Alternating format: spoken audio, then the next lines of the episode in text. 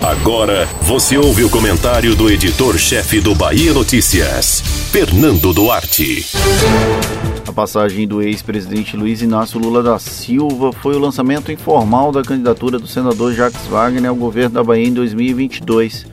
Ainda que os petistas tenham negado qualquer interesse eleitoral na passagem de Lula por aqui, ficou claro que as alianças para figurar nas urnas foram algo prioritário nas conversas, em especial com esforço para manter as composições regionais, ainda que nacionalmente os partidos possam estar em lados opostos leia-se o PP e o PSD.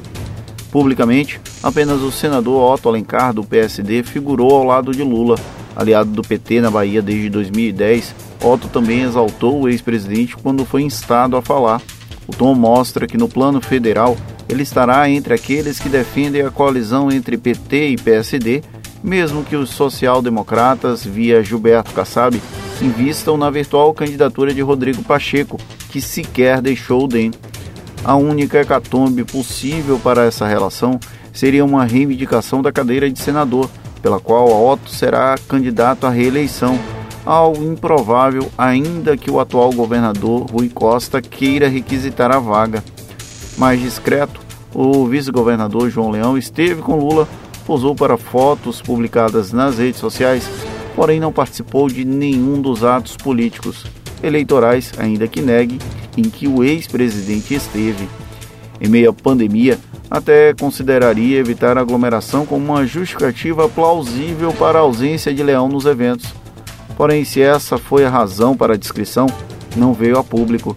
De um jeito ou de outro, o flerte e a aproximação com o cacique progressista na Bahia se manteve, ainda que no plano nacional seja o PP o partido mais próximo ao presidente Jair Bolsonaro principal adversário de Lula na corrida para 2022. Em resumo, se depender do ex-presidente, o tripé formado por PT, PSD e PP será mantido na Bahia com direito a endosso e articulações próprias. Isso serve para consolidar o nome de Wagner, que pelo recall eleitoral e pela musculatura política já o colocaria como uma figura forte para retornar ao Palácio de Ondina.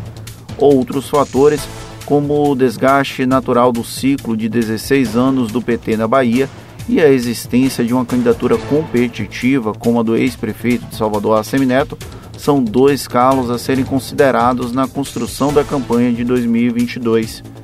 Enquanto o entorno petista celebrava a vinda de Lula, com direito à hipocrisia de criticar a realização de eventos ao tempo em que se aglomerava sem cumprir protocolos, o lado adversário percorria o extremo sul e colocava dedos em duas feridas que a era do PT na Bahia tem: educação e segurança pública. Para conter a onda vermelha em 2022, a Semineto terá que expor com ainda mais frequência esses problemas. E claro, torcer para que Lula não embale Wagner como já o fez no passado. Você ouviu o comentário do editor-chefe do Bahia Notícias, Fernando Duarte.